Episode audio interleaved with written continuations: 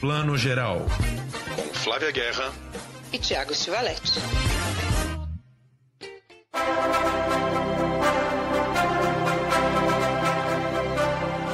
Bom dia, boa tarde, boa noite. Você que está ouvindo Plano Geral, seu podcast de cinema, com mais uma semana muito animada. A gente vai ter um passadão aí dos prêmios, né? Agora começa a temporada de premiações, a gente tem Globo de Ouro, SEG Awards e outras coisas que a gente vai comentar, como o BAFTA, e também tem programação, claro.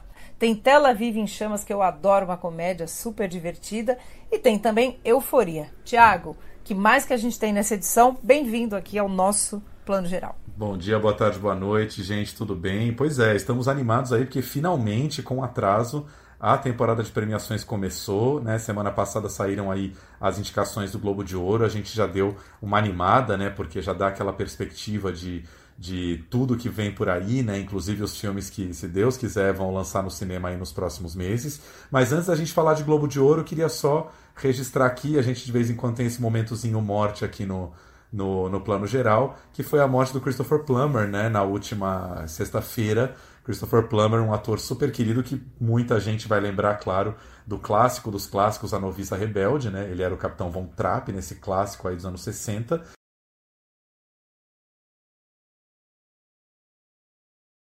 Times when we would look at each other. Oh, mother, I could hardly breathe. Are you in love with him? I've never felt that way before. Maria. E que mais recentemente as pessoas lembraram muito da carinha dele por duas grandes indicações e prêmios que ele venceu, né? Em 2010 por um filme fofíssimo chamado Toda Forma de Amor, ou Beginners em inglês, em que ele fazia o pai do Ian McGregor, que revelava ao filho no final da vida que tinha um namorado, né? Que era gay. E depois, mais recentemente, um filme que eu gosto muito do Ridley Scott, que é o All the Money in the World. Como ficou esse filme mesmo? Todo o Dinheiro do Mundo? Todo o Dinheiro do Mundo. Sim. Todo o Dinheiro do Mundo, isso mesmo.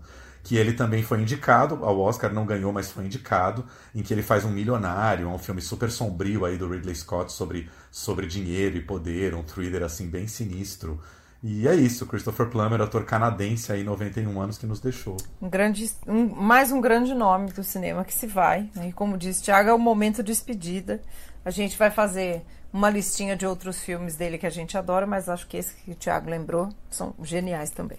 É isso, mas vamos falar de Globo de Ouro, que tá todo mundo animado aí com as indicações, né? Só se fala nisso, né? Mas deu a louca no Globo de Ouro esse ano, né, Thiago? Tem umas categorias aí pra gente discutir. Esse ano tá todo maluco, né, gente? As datas, as as estreias online versus estreias no cinema, enfim. Tiago, o que, que, você achou dessa seleção do Globo de Ouro esse ano? Pois é, queria começar antes das indicações falando da cerimônia, que como eu comentei até no, no, no Instagram, é, não vai ter bebida esse ano, ou melhor, talvez tenha bebida, porque muita gente vai estar em casa. Os próprios indicados e premiados talvez estejam em casa. O Globo de Ouro ainda não divulgou aí se vai ser uma cerimônia totalmente online ou online com um pouquinho presencial, que a gente sabe é que não vai ser 100% presencial. Impossível, porque a Covid continua muito forte nos Estados Unidos. Uma coisa que eu li que eu já achei engraçadíssima é que as mestres de cerimônia são a Tina Fey e a Amy Poehler, né, duas comediantes super populares nos Estados Unidos que vêm do Saturday Night Live, e a Tina Fey estará em Nova York e a Amy Poehler estará em Los Angeles, ou seja, nem as duas estarão no mesmo ambiente. Olha que loucura. É um retrato desse ano maluco, né? E é como você falou bem, talvez tenha bebida porque a galera já começa a beber em casa. Aí achei digno, achei legal. Exatamente. É. A, a, Variety comentou exatamente isso. Falou assim: não sabemos o que vai ser um zoom do Globo de Ouro com atores que tradicionalmente estão acostumados a beber no Globo de Ouro, né? Então, enfim, se eles estão em casa através de uma janelinha do Zoom, é muito fácil estar ali com seu vinho, sua gin tônica, enfim, né? Eu mesmo vou estar assim. É, mas você sabe que, é, como já teve a premia, premiações do ano passado, que foram online, e Sundance, que foi agora também, foi tudo online, é difícil você manter aquela coisa da, da do calor do momento, né? Porque alguns você Sim. grava antes, tem o confuso horário, você avisa antes e grava o Zoom, né? Não tem também a mesma graça, né? Um, por exemplo, o Globo de Ouro nem tanto que fica muito em cima do, das produções americanas. Mas festivais que tem um diretor na China, o outro está no Brasil, o outro está nos Estados Unidos, cada um com um confuso horário e algumas coisas têm que ser gravadas mesmo, mantidas em sigilo até o momento. Vamos ver como é que vai claro. ser o Globo de Ouro. Não, com certeza. E outra, né? O Globo de Ouro tinha aquele esquema, aquela estrutura daquelas mesas redondas, como se fosse mesa de jantar de restaurante, não, mesa de pizzaria, assim, com as mesas de cada filme, cada série. E, pô, é, é tipo você beber entre amigos, né? Ou beber entre colegas que você não vê há muito tempo, né? De um projeto que, tá, que deu certo, que tá, tá tá indicado ali. É muito diferente você beber em casa sozinho ou só do lado do marido, da família, é outra outra vibe, né? Ah, total, fora a festa e toda toda a graça, né? Bom, esse ano é o é. ano disso, né, gente? Não tem muito o que fazer. É Natal online, é aniversário online, é Oscar online, Globo de Ouro online, enfim. Pois é. Agora, se esse é o ano da cerimônia remota, também podemos dizer que é o ano da Netflix, né? Cada vez mais forte Estou puxando aqui os dados da nossa querida Lu Coelho, que participou com a gente do podcast final do ano passado, ali o podcast das séries, né?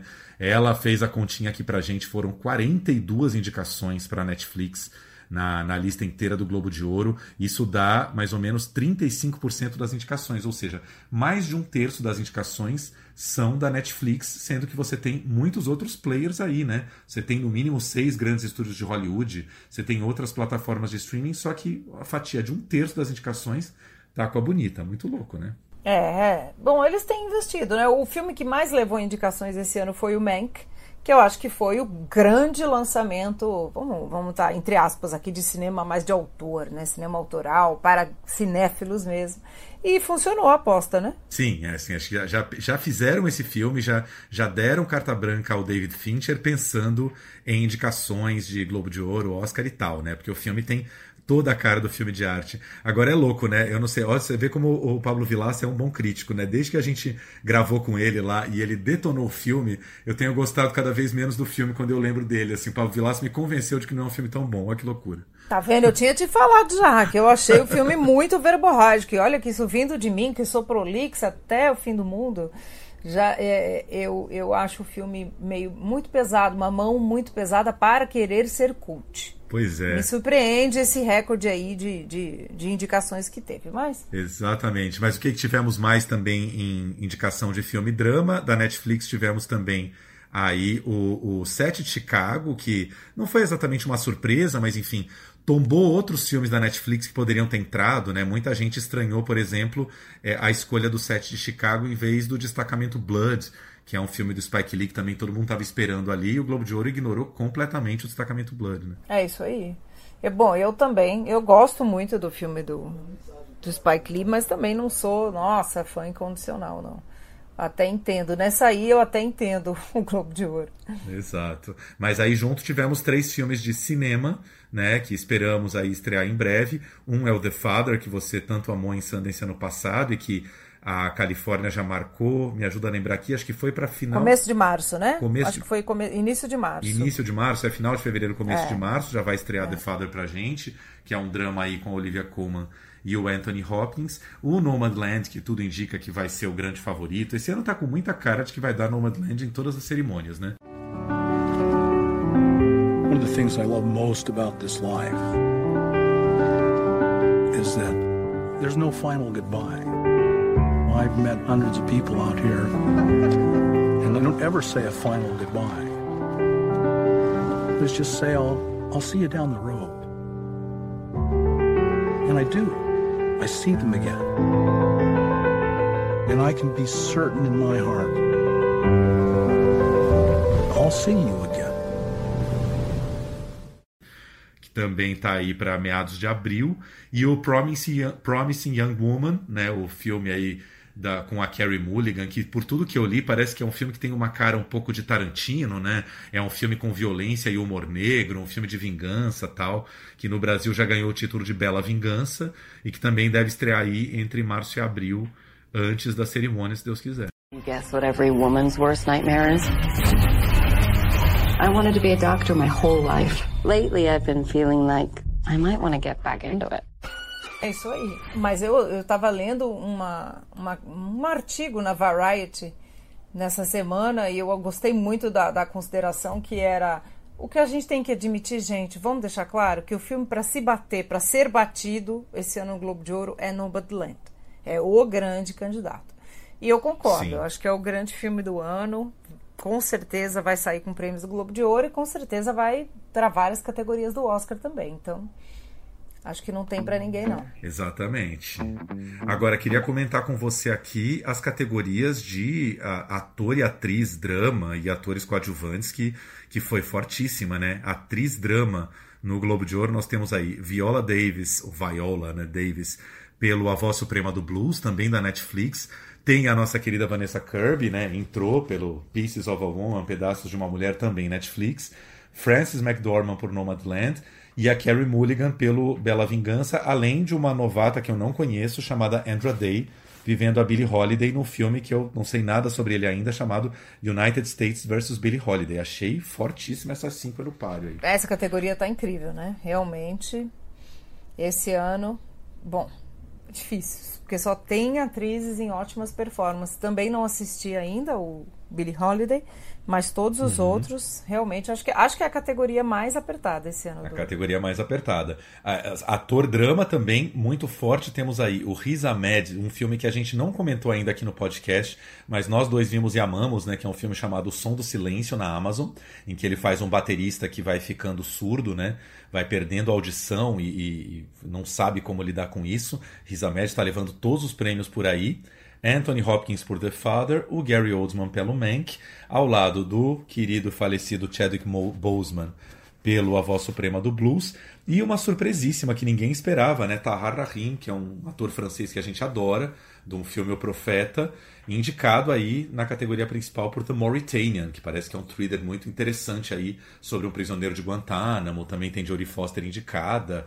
Eu jamais esperaria ver Tahar Rahim nessa, nessa, nessa categoria. Esse filme é do Kevin MacDonald, que é, que tá Isso. lançando nesse, nessa semana, a gente corra lá para assistir, a gente fala na semana que vem, Life in a Day, que é o projeto do Ridley Scott, que estreou em Sundance, de, de colaboração, né? O, pessoas do mundo inteiro filmaram Um Dia na Vida, em 2020, essa é a parte 2, que já teve o projeto original, e, e virou um filme. E o ano passado eu conversei com o Kevin MacDonald por causa desse projeto do Life in a Day e o Kevin falou, olha, tá ficando pronto meu filme, tá prontinho, etc. Não só ficou pronto, como ó, já deu a indicação. O Kevin é um dos caras que é, é, ele tem essa mão muito boa de conseguir dirigir muito bem tanto documentários quanto ficções. Então, a gente vai falar mais disso, mas paro por aqui. Já gostei desse projeto. Sendo do Kevin, já, já gostei. Sim, Kevin McDonald é um pé de boi, né? Tá sempre fazendo mil coisas. Mil, mil. Muito Como trabalha. É. Agora, é, queria comentar aqui, Chadwick Boseman, nessa categoria ator principal,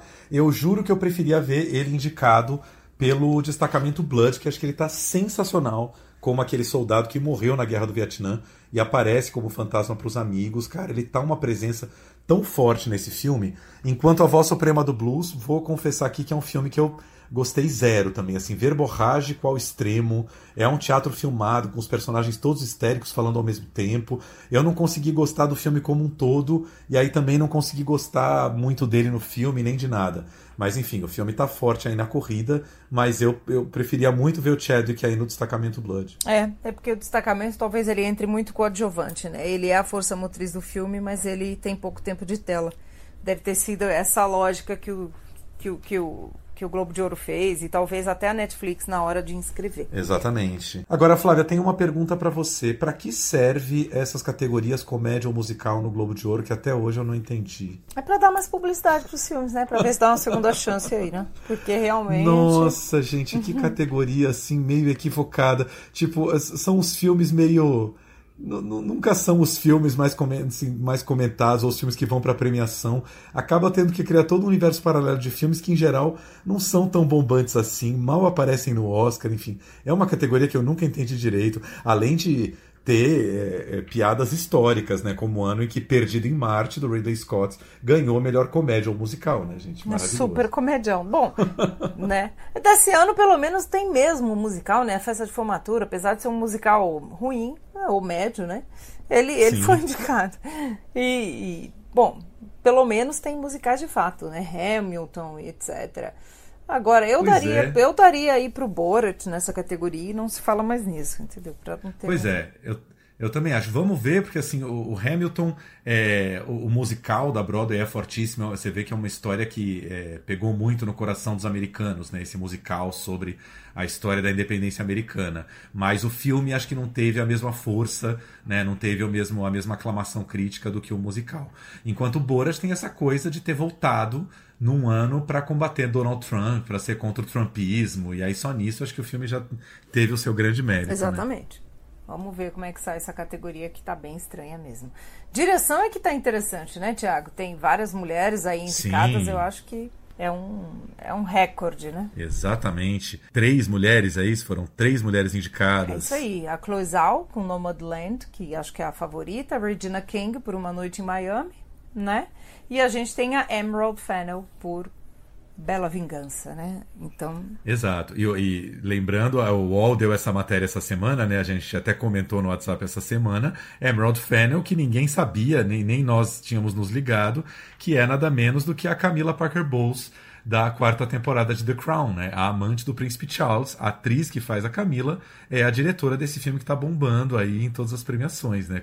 Quem iria imaginar? É isso aí, tá vendo? E, e sinceramente, acho muito mais interessante estar tá sendo indicada como a a, a, diretora desse filmaço do que pelo papel da Camila, que é só coadjuvante ali, né? Então, melhor. Exatamente. Agora, pô, vamos comentar aqui decepção o nosso querido Uma Noite em Miami, né? A gente esperava ele mais indicado, conseguiu aí a indicação de diretora para Regina, o, Le o Leslie Odom Jr., que vive o cantor do filme, né? O Sam Cooke, também indicado ao coadjuvante, mas foi isso, né? Foi um filme que a gente esperava mais onipresente aí. Ready for tonight? I'm as ready as a person can be. After the fight, we're all coming back here for the champ's victory party. Don't be late. Minister Malcolm X. Good news, the chariot is coming. You know I'm the greatest. That's right. Jim Brown takes the ball. Your record is going to stand the test of time. Bom, talvez no Oscar ele né, tenha uma participação mais marcante. O Globo de Ouro eu também acho. Ele passou meio passou bem, mas não passou assim tanto quanto a Exato. gente achou que ia passar. E bom, e filme estrangeiro, Flavinha, o que, que você achou de filme estrangeiro, essa categoria que a gente adora dar uma fuçada nelas? Ah, para começar, eu achei que faz o menor sentido Minari tá ali. Pronto, falei, acabou, Sim, entendeu? Total. Eu é porque mas porque a gente já discutiu bastante isso aqui. Minari ganhou em Sundance a competição Estados Unidos, né? Sundance é dividido em duas competições Estados Unidos, tudo que tem dos Estados Unidos, e não adianta falar que ganhou o filme é, Sérvio, Kosovo, de Kosovo, italiano, brasileiro e tal. O americano presta atenção na competição americana, né? E o ano passado foi o Minari. Minari é um filme né, produzido nos Estados Unidos, ganhou a competição americana em Sundance, maior selo de que ele é um filme americano. O diretor é de origem coreana, nascido e criado nos Estados Unidos. O filme conta a história de uma família coreana que está construindo sua vida nos Estados Unidos, e aí o filme entra em língua estrangeira por tempo de tela de língua falada. Pode até ser o critério ali do, do Globo de Ouro, né, o tempo da, do idioma falado, mas eu acho um filme extremamente americano nesse sentido. Né? É uma família se adaptando aos Estados Unidos e não uma família coreana se adaptando na Inglaterra ou no Brasil. Mas enfim, e o que eu acho mais estranho, eu estou aqui no site do Globo de Ouro, vendo as indicações aqui no site oficial deles, e é isso, o filme aparece na categoria filme estrangeiro, mas a inscrição dele de país é Estados Unidos. Quer dizer, fica mais escroto ainda, porque parece assim, né? 99% das indicações são americanas. A única categoria que é para os outros países, uma das vagas vai para os Estados Unidos. Pô, sacanagem, né? É, e ele tá aqui, melhor filme de língua estrangeira é Estados Unidos, gente, né? É, é. E aí tá, e aí, tudo bem, a língua é estrangeira, mas é, o Oscar nesse sentido é mais coerente, né? Produção internacional. A produção é internacional, pois né? É. Tudo bem que Minari é capaz que ele ter mais chance aqui nessa categoria do que melhor filme, porque tá bem forte mesmo ali melhor filme. E ele é um filme pequeno, independente, né? Sim. Mas mesmo assim, acho que tá total errado aí. E talvez essa confusão que gere tenha atrapalhado o filme.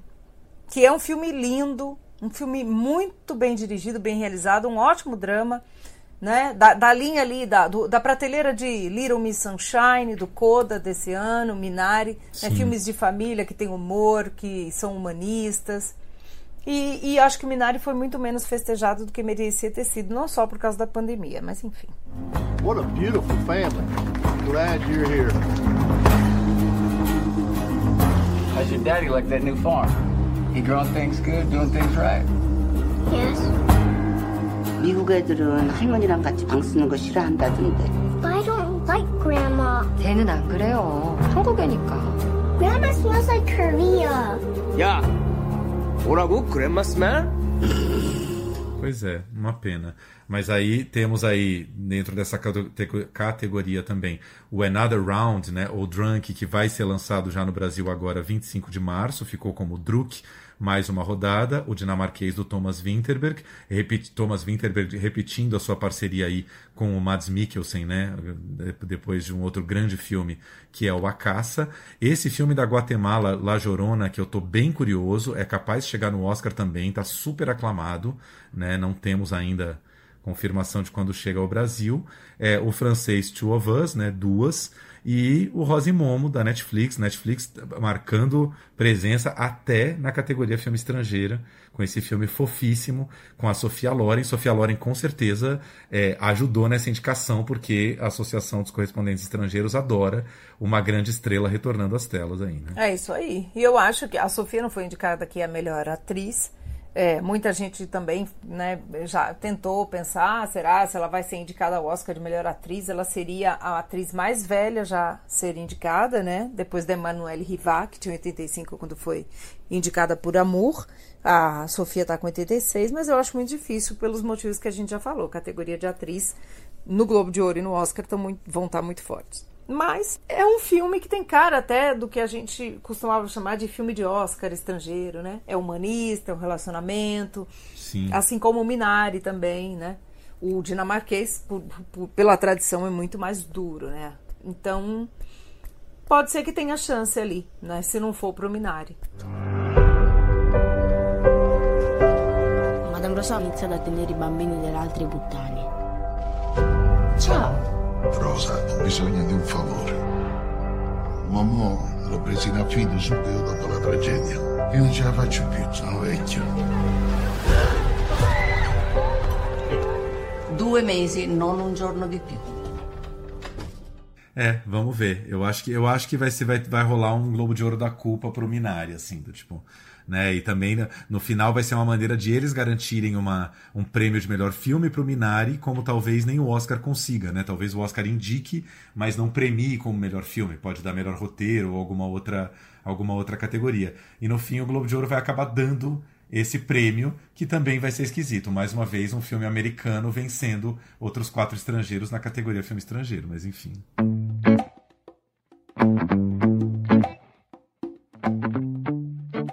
Agora vamos falar um pouquinho de televisão, as séries de TV também cada vez mais variadas, mas como sempre Netflix dominando aí, né? Categoria drama, Netflix com três indicações, The Crown que voltou melhor do que nunca aí na sua quarta temporada, Ozark que também, né? Terceira temporada fortíssima e a Ratchet que a gente também adorou, né? A série de terror aí do Ryan Murphy, mais uma indicação para HBO com Lovecraft Country e uma para Disney Plus com The Mandalorian. Achei que foi uma bela é, categoria, mas ficou faltando uma grande série da HBO, né, Flavinha? Não ter I May Destroy You. Eu já cancelo aí, vamos cancelar. Cultura. Eu cancelei já essa, essa categoria, gente. Porque, assim, eu trocaria e sem pestanejar o Mandalorian pelo I May Destroy You. Nós não temos nem o que pensar. Agora você vê, são todas séries é, grandiosas, né? E americanas. The Crown não, claro, mas The Crown é uma série Netflix, né? Netflix como esse império norte-americano do streaming. O I May Destroy apesar de ser HBO, ele é BBC, né? ele tem BBC e ele é muito britânico, né? Ele nasceu pequena ali, ela nasceu pequena, uma coisa, né, cult que veio comendo pelas bordas. Eu fiquei chateada, hashtag chateada que não tá nem indicada aí, sinceramente. Não, muito. Eu acho que mostra muito a, a esse perfil da, dos correspondentes estrangeiros de Hollywood, que é uma galera bastante deslumbrada com Hollywood, que gosta da cultura mais pop possível.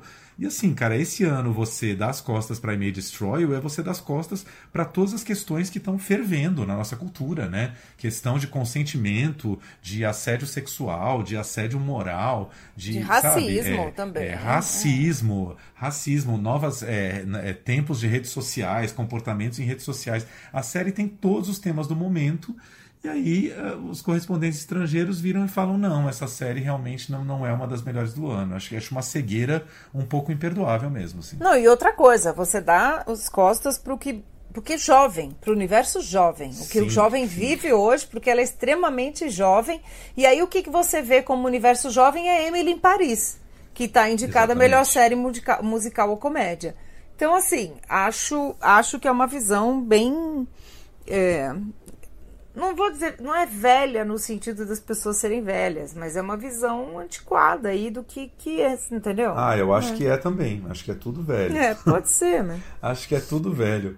O, o Chico me mandou uma- um tweet maravilhoso de alguém falando assim: a prova de que ainda existe supremacia branca é que Emily em Paris foi indicada de- como melhor série ao Globo de Ouro. Achei É, realmente. Chico é o nosso amigo que, que também é cineasta, também, né? Trabalha muito tempo em festivais, mora em Miami, é brasileiro e americano e participou com a gente de um, de um dos episódios aqui. Discutindo as lindinhas, né? Que foi uma série que deu muito o que falar. E assim, amamos, né? Curtimos muito Emily em Paris, é divertida, mas é a mesma coisa dessa categoria comédia musical. Em geral, são filmes divertidos, populares, que não necessariamente precisariam estar em premiações, né? Pra você falar, assim, é uma das grandes séries do ano, né? E aí é que eu acho que a, a- a associação dos correspondentes pesa um pouco a mão, né? É, mas Emily Paris entrou aí só pra, pra ir na festa. Esse ano nem festa, né? Porque vai, eu acho que vai dar tudo pro Schitt's Creek, que levou tudo no, no Emmy, né? Que, que arrasou quarteirões aí. Eu achei, eu acho que também vai levar aqui no Globo de Ouro. É uma pena que, é, enfim, que a Emily Pois é. Não tá aí. Schitt's Creek é uma, é uma comédia sobre uma família, não é isso? Meio É que isso aí, em- é em isso aí.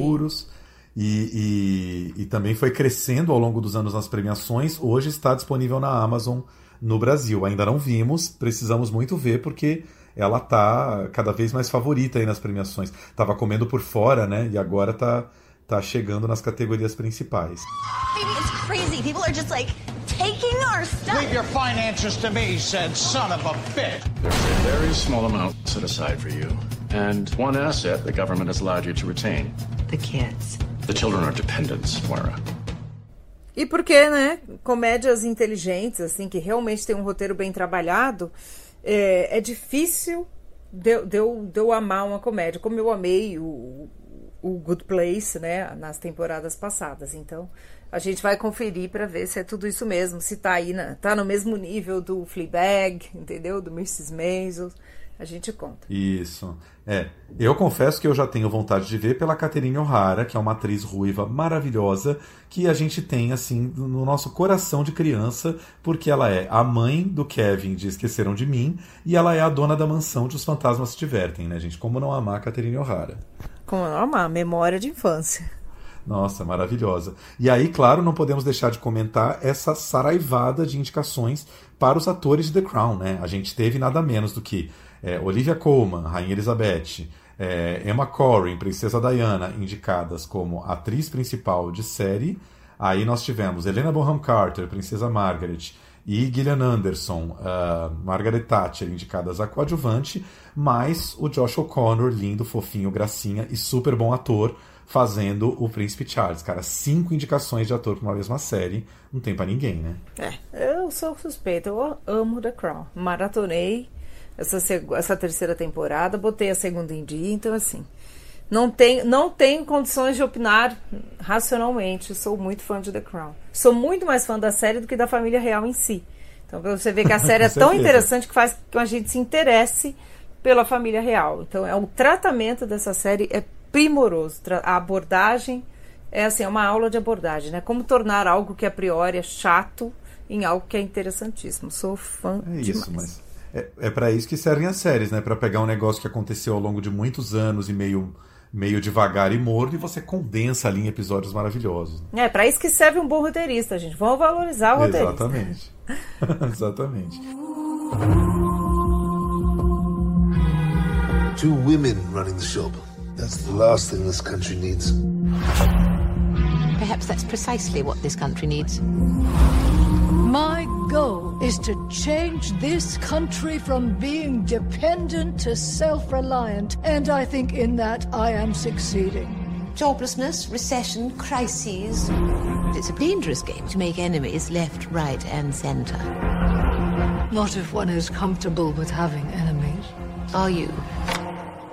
Oh, yes. Agora, Flavinha, quero te perguntar, em relação ao Globo de Ouro, é, saíram aí as indicações do SAG, né, como você falou, e do BAFTA. O que, que a gente tem um pouco de diferente aí? O que que, o que, que ressaltou nessa, nessa premiação dos, do, do Sindicato dos Atores em relação ao Globo de Ouro? Olha, o SAG Awards eles sempre são, são um pouquinho mais ousados, né? Já começar aqui, vamos, vou, vamos ser breves, que senão a gente vai destrinchar um por um também, mas o, o SEG ele tem o prêmio de elenco. Eu adoro isso, é o prêmio de elenco. Né? Não é um, só ator e atriz, porque ele é o sindicato dos, dos atores. Então, quem que tá aí como performance coletiva, né? Do elenco, melhor elenco? Minari tá aí, melhor elenco. Da Five Bloods também, adorei Uma Noite em Miami e o Chicago, né? O set de Chicago também. Então, Minari já tá entrando aqui no jogo ao lado de todo mundo, viu? Nos SEG Awards. E eu acho que a atriz também, né? A, a atriz tá bem parecido, né? Eu acho que tá praticamente igual, com, com exceção que entrou a Amy Adams aí por Hillbilly Elegy, que você assistiu e eu ainda não. Que todo Sim, to... era uma vez um sonho. É isso aí, que todo mundo odiou, enfim, mas eu, eu não vi, não vou falar mal. É, achei, achei fraco, realmente acho um exagero a indicação da Amy Adams, mas a Glenn Close realmente conquista, porque assim, ela não tem uma grande cena para brilhar, só que ela tá assim, é aquele papel que a gente adora ver quando a atriz desaparece atrás do personagem. Ela tá uma mãe bronca, caipira do interior dos Estados Unidos que você mal reconhece ela. E, e, cara, ela tá irreconhecível, assim. Faltou uma ceninha para ela brilhar, mas ela arrasa muito. Ela é a melhor coisa do filme de longe. Então, é isso. Não tá indicada, mas tudo bem. Ó.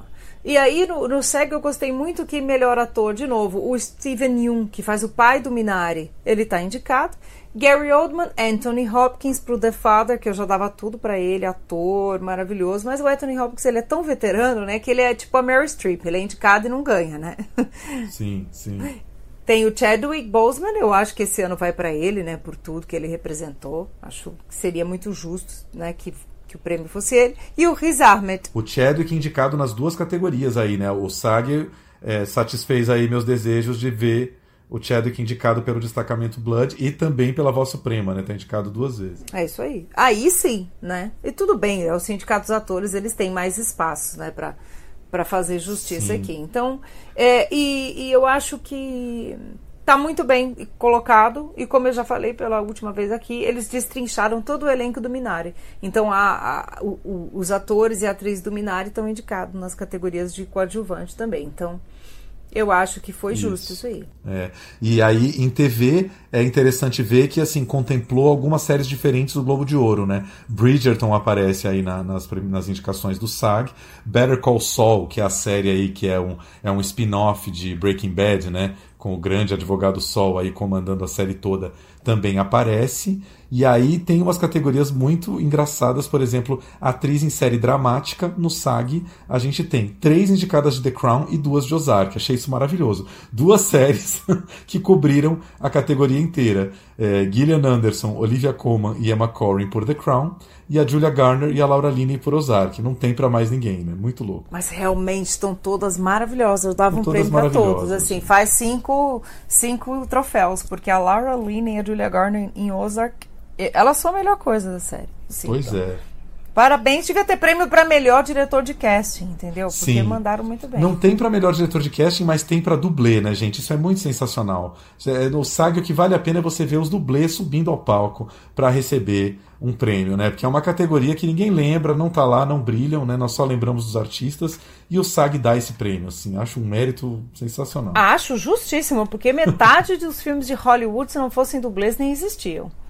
Né? Então, acho bem justo ter aí os sindicatos atores valorizando os dublês. Curti. Bom, esses foram os nossos comentários. Não dá para esgotar o assunto, né? Muita coisa. As indicações do Globo de Ouro e já já as do Oscar. Globo de Ouro acontece daqui a menos de um mês, no domingo, dia 28 de fevereiro. Vai passar na TNT. Acompanhe aí nas nossas redes, em todos os lugares. E a gente volta com qualquer outra novidade de premiação. Vamos para as nossas dicas da semana. Música Flavinha, a nossa dica da semana é um filme que está no Belas Artes à la carte, é isso? Eu vi há dois anos no Olhar de Cinema, um festival de Curitiba que eu adoro, e me surpreendeu loucamente. Eu não sabia nada sobre o filme quando eu assisti. É isso que é bom, né? Curadoria é tudo, de trazer filmes tão diferentes pra gente. E agora tá chegando em cartaz no Belas Artes da Alacate, né? No Petra Belas Artes também. A gente chama o Petra o cinema, o Belas Artes Alacate é a plataforma. E eu acho que é uma grande surpresa do cinema palestino, né, Tiago? Ele é dirigido pelo palestino israelense, o Sameh Zouab, estrelado pelo Kais Nashif, ou Kais Nashif, que é o ator de Paradise Now. Quem gostou muito de Paradise vai lembrar. E conta uma história muito surreal e ao mesmo tempo é, é, é quase como uma fábula, né, Tiago? Você concorda com isso, que o filme é uma fábula? A gente já vai falar da trama, mas só quero saber se o Tiago concorda. Gente, eu, eu, não, eu tô chocado que eu, eu sabia que eu conhecia esse ator de algum lugar. É do, é do Paradise Now, gente, verdade. Um filme de muitos anos atrás aí, né? Indicado ao Oscar de filme estrangeiro tal. É esse ator. Nossa, tô, caiu a ficha agora. Enfim, eu achei muito divertida. É uma comédia muito inteligente sobre esse jovem palestino, que é o Salam, que trabalha numa produtora de TV que produz uma novela na Palestina, né? E a novela se chama justamente Tel Aviv em Chamas. E só por esse nome você já sente um pouco, né, essa rivalidade eterna e ancestral, né, essa, essa, esse conflito eterno Israel-Palestina, da Palestina estar produzindo uma novela chamada Tel Aviv em Chamas, né, que é, que é tacar fogo na cidade. E essa novela está sendo produzida, rolam aí alguns conflitos com a roteirista-chefe, a roteirista pede demissão, e é o Salam que vai assumir essa novela e começar a escrevê-la. É, e aí, como ele não sabe muito escrever uma novela, quer dizer, ele não sabe nem um pouco escrever uma novela, ele começa a se consultar com um oficial israelense do posto de controle que ele atravessa todo dia para passar de Tel Aviv para Palestina. E esse oficial começa a dar conselhos para ele e começa a se envolver loucamente na novela e fica muito bravo toda vez que um conselho dele não é seguido na, na, na versão final que é filmada. Né? É, é um, um enredo maravilhoso que, como bem lembrou o Inácio Araújo semana passada na Folha, é um roteiro que lembra muito um dos filmes mais divertidos do Woody Allen, que é o Tiros na Broadway, né? que tem essa mesma premissa, um, um, uma pessoa absolutamente leiga que começa a dar palpites numa novela. E a partir daí tem situações engraçadíssimas. Né? أنا سرقتها من هوليوود شايف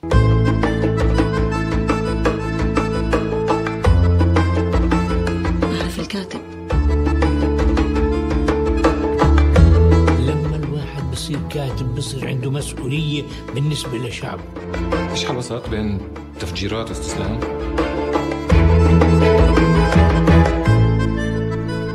Não, Thiago, que é noveleiro, ele, ele, sabia que ele ia amar, porque esse filme é maravilhoso e ele brinca com esse poder né, da novela, da televisão, a cultura da, da, da pop que a novela traz. E ao mesmo tempo ele é engraçado, ele é kit demais, só que ele não deixa de ser crítico, né? Tá tudo ali. Eu adoro as cenas do oficial israelense com a mulher em casa, a mulher assistindo a novela, porque é uma novela dentro de uma novela. É uma delícia esse filme, como ele é metalinguístico, como ele é leve, mas ao mesmo tempo como ele tem esse olhar crítico. Eu acho esse filme uma joia. Não sei como não foi indicado ao Oscar de melhor filme estrangeiro, não fez mais sucesso nos festivais. Pois é, e agora que a Flávia me deu a deixa, não, não vou me estender nisso, vou ser bem muito breve, mas assim, é um filme que mostra o poder da novela, né? Porque é uma novela que também é vista pelos israelenses. O oficial israelense chega em casa, a mulher dele é viciadíssima na novela e ele fica pé da vida. Ele fala: Mas como é que você pode gostar dessa novela? É uma novela que mostra o amor entre dois palestinos. Ela fala: Justamente, é o amor, gente. É um super casal, é um interesse romântico, que é um dos pilares de qualquer novela. Né? As pessoas, né, as massas gostam da novela e conectam nela muito pelo interesse romântico. Quando tem dois atores ali que, que têm química e vão fazer uma grande história de amor, as pessoas esquecem até das rivalidades políticas, né? Isso mostra muito bem no filme. Agora é como você falou, a novela é kit, né? Eu não sei se eles exageraram para além do que é uma novela de verdade ali no Oriente Médio, mas eu acho que não. Eu acho que a novela lá do, do que a gente vê no YouTube e tal, de novela egípcia, novela árabe e tal, tem esse quê de, de derramado, um pouco como a gente também acha das novelas mexicanas, né? Por isso que eu acho as nossas novelas chiquérrimas, assim, bem sóbrias em relação a vários outros países. Né? É, maravilhoso, padrão Globo de qualidade. Eu, eu adorei esse filme, assim, talvez porque também a gente é brasileiro e a gente está no país da novela, eu acho que tem um, um, gostinho a mais. Talvez um americano assistindo esse filme não entende, não tem, não tem essa conexão com o universo da novela e a mulher vendo a novela em casa como a gente aqui, até que não é um grande fã de novela como eu, mas tá, tá na nossa vida. Então eu amei esse filme. Curtiu o filme, né? E os atores estão todos sensacionais, você ri em vários momentos, enfim, vale muito a pena. Então, essa foi a nossa primeira dica. Tela Viva em Chamas está no Belas Artes à la carte, é, num esquema de aluguel é, especial. O Belas, para quem não sabe, ele tem a assinatura de 10 reais por mês com vários filmes ali, vários filmes clássicos, só que os lançamentos, né, filmes novíssimos que estão saindo do forno, eles podem ser alugados à parte. É, esse filme está para aluguel por R$ 12,90, ou seja, um preço bem menor que no cinema, vale a pena. Tela Viva em Chamas.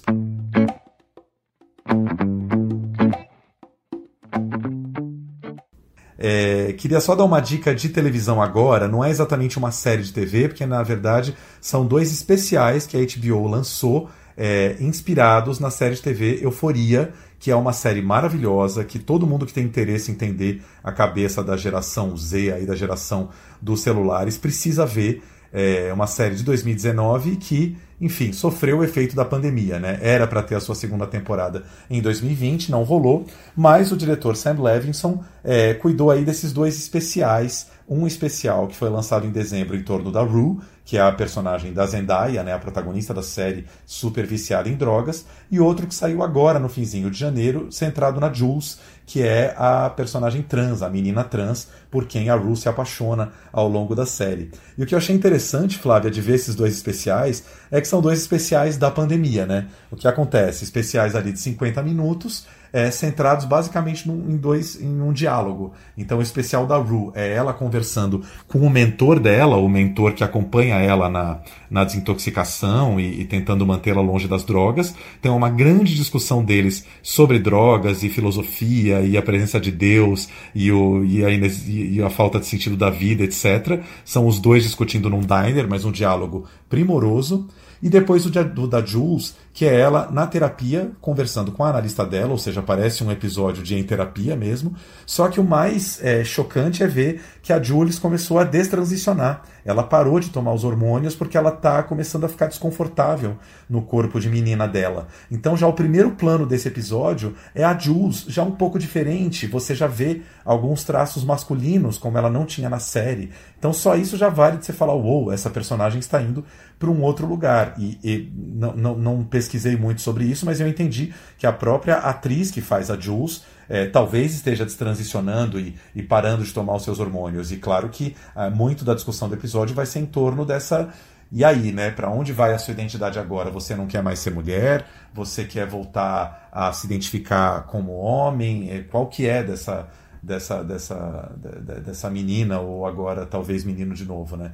Enfim, muito interessantes, mas, enfim, especiais feitos na pandemia, no calor do momento, do jeito que deu para fazer, né? Com dois personagens, um conversando com o outro, e me fez lembrar um pouco, assim, uns filmes franceses da Nouvelle Vague dos anos 60, que eram filmes cuja alma era justamente é, uma pessoa conversar com a outra, né? Eram grandes papos, esses filmes do Eric Romer, ou do Jean Eustache, e de repente isso aparece num especial americano da HBO por pura força das circunstâncias, né? Fazer o quê?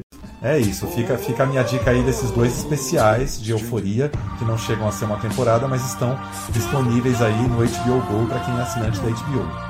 Agora, Flávia Guerra, quero que você nos conte um pouco. Eu sei que você passou a semana passada inteira acompanhando o Festival de Sundance, não no inverno, mas no calor de 38 graus, né? Pois é, não sei o que é pior, ficar em casa, fazer acompanhando do sofá de casa ou lá naquela friaca. Sinceramente, eu tendo a achar que a friaca é mais legal, porque pelo menos você muda de paisagem. Mas enfim, vamos lá.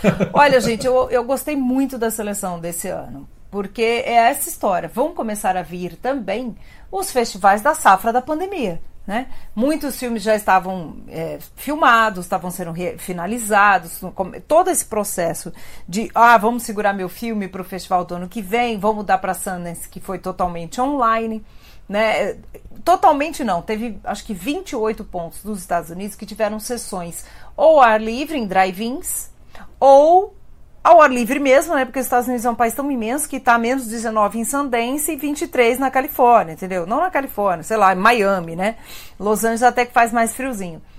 E sessões em cinemas, assim, bem poucos, né? Com muito distanciamento social. Mas enfim, a imprensa cobriu online, foi legal, o público pôde ver também, quem não está lá em Park City, que é uma cidade carérrima e no meio da montanha. O que eu gostei foi que a seleção manteve aquele espírito de Sundance, que é o que está acontecendo no mundo contemporâneo, as grandes causas, as minorias, está tudo lá, inclusive filmes de pandemia, né? A gente teve o In the Same Breath, que é da diretora, da mesma diretora do One Child Nation, que é um documentário incrível, a Nanfu Wang, e ela faz um mapeamento assim de como começou, mas ela consegue cada cena de Wuhan no comecinho, pessoas que perderam as primeiras pessoas né, contaminadas, o primeiro médico que foi contaminado, que tinha uma clínica do lado do mercado de Wuhan e morreu. Assim, o, o trabalho que ela conseguiu levantar em menos de um ano, gente, é primoroso. Fez entrevistas remotas, teve acesso a hospitais, é maravilhoso. E é um filme que eu recomendo muito, apesar de estar todo mundo de saco cheio. Sundance, Sundance definitivamente não é um festival de meia estação, né? É isso que você quer dizer. isso aí. Com a diferença que ela faz um, uma passagem para os Estados Unidos, e aí ela filma também o começo dessa crise nos Estados Unidos, ela espelha isso e ela fala: olha, tanto a China, onde não há né, democracia de discurso, muitos posts que foram feitos foram derrubados e pessoas foram até interrogadas ou presas quanto os Estados Unidos, onde é total a democracia, todo mundo pode postar tudo que quiser e falar, teve ignorância, teve pânico, teve minimização da importância da, da, da pandemia, porque os líderes dos dois países que têm sistemas políticos totalmente diferentes não foram confiáveis. Né? Então ela discute isso. O que nós estamos colocando nossa confiança na mão de pessoas que não estão qualificadas? Abre aspas. Podia fazer uma terceira perna no Brasil né? E aí vira uma série, o mundo inteiro. Se coloca, não só ela se coloca, como ela narra o filme inteiro em primeira pessoa. Porque, porque ela, quando a pandemia começou, a gente vai falar desse filme mais quando ele chegar por aqui. O filho dela, que é bebê, estava na China, a 200 milhas de Wuhan, né? Bem pertinho, com a avó. Ela estava em Sundance, olha só, porque ela era júri do festival no ano passado. E aí ela estava em Sundance, já começando lá a articular que era que ia fazer esse documentário. E aí depois a coisa foi. Era só até ficção, ela queria ter feito uma ficção. E não sabia se o filho dela, imagina o filhinho dela, aquele pânico de começo de pandemia, se o filhinho dela ficava na China, se ela ia buscar, se o marido ia buscar, como é que a mãe dela ia ficar sozinha, etc. E aí ela faz tudo em primeira pessoa. Ela, ela é uma ótima documentarista, eu sou muito fã da Nanfu. Já já a gente fala mais. E teve um outro filme, These Days, que não ganhou prêmio nenhum também, mas eu achei muito interessante, que conta a história, assim, de uma garota que é dançarina, tá confinada na, na, na pandemia, logo no comecinho em Nova York, e ela fica tendo encontros pela internet, né, pelo... Vai abrindo zooms, enfim. Então é sobre a solidão no começo da pandemia. São dois projetos bem legais. Agora, vamos falar dos vencedores rapidamente. Quem ganhou tudo mesmo, quatro prêmios, ó, o Grande Prêmio Americano, Prêmio do Júri, né? Prêmio do Público, Prêmio de Elenco Coletivo e Direção foi o CODA, que em inglês ele significa Child of Deaf Adults, né? Filhos de adultos surdos, que é uma sigla que de fato se usa. É sobre uma garota adolescente que é a única que ouve numa família de pai, mãe e irmão surdos e ela, imagina, tem o sonho de ser cantora. Então o filme fala muito disso, assim, de encontrar, sem nenhum trocadilho aqui, gente, a sua própria voz, né, de seguir seus sonhos, né, de fazer esse rito de passagem para a vida adulta. E o elenco é de fato surdo. Então os atores são maravilhosos, ganharam esse prêmio merecido em Sundance. E é um filme que, como disse a diretora Sean Heather, ele é um movimento, sabe, pela inclusão, para para a gente olhar, né, essa coisa do capacitismo que a gente vai discutir mais também quando o filme chegar tem sido um tema muito importante. Sundance estava super antenado e esse filme também. Eu curti muito o filme. Oh my god! All right!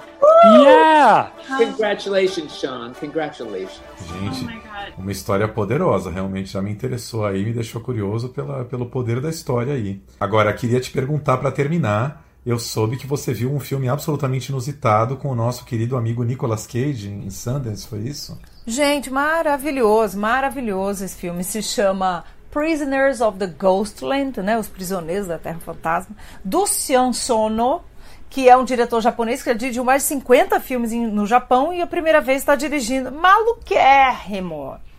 Mal que é. O povo fala, gente, eu já tenho falado aqui, ah, porque o Tarantino, porque o Tarantino. Gente, vamos na fonte. Vamos nos malucos originais, que Tarantino bebe muito na fonte do cinema japonês, do cinema chinês, né? Do...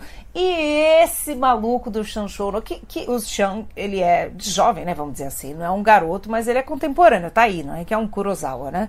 E ele, ele, ele, olha, ele misturou filmes de samurai com western para contar a história do Nicolas Cage, que é um criminoso, que tem um monte de dívidas aí, reais e espirituais nas costas, e ele está preso e ele é designado pelo grande governador de uma vila, parece uma vila medieval misturada com western, no Japão, para resgatar a filha desse, a filha não, a neta, entre aspas, desse governador que foi sequestrada e ele não sabe para onde foi. Só que aí, gente, ele tem que vestir um macacão de couro que tem pontos de explosão ali nos testículos, outros pontos na garganta e tal.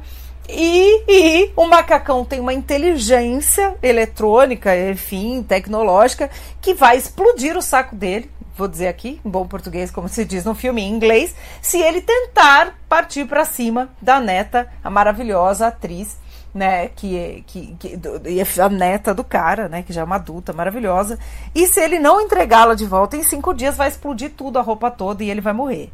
Isso é só um detalhe, tá? Surreal desse filme. O filme tem humor, o filme tem todo o pastelão. Olha, ele é um exagero, tem sangue jorrando, tudo que você pensar.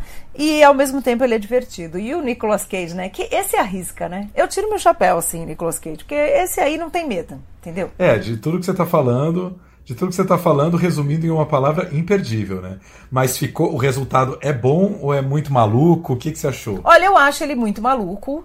Mas para mim ele é bom, ele funcionou. Eu curto, eu curto o filme. É um doido bom e ele tem coreografia. Aliás, a neta maravilhosa, que chama Bernice, é a Sofia Boutella, que é incrível mesmo, atriz maravilhosa. Então, assim, ele é bom. Ele tem todos os clichês do ramo. Esse aí parece um. A direção de arte é exagerada, é, tudo é exagerado. E ele, ele tem um quê de Mad Max num momento ali. Tudo que podia pôr nesse balaio aí de exagero, ele tem.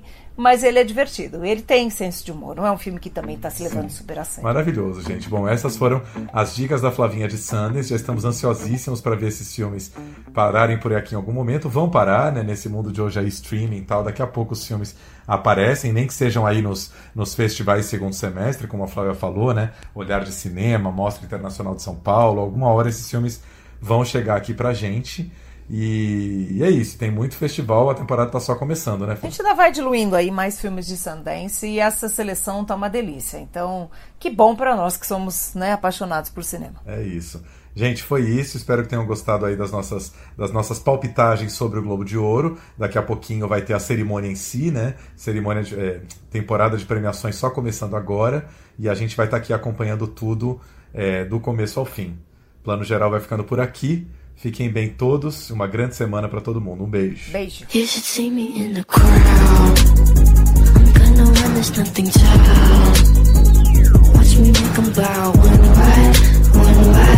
one.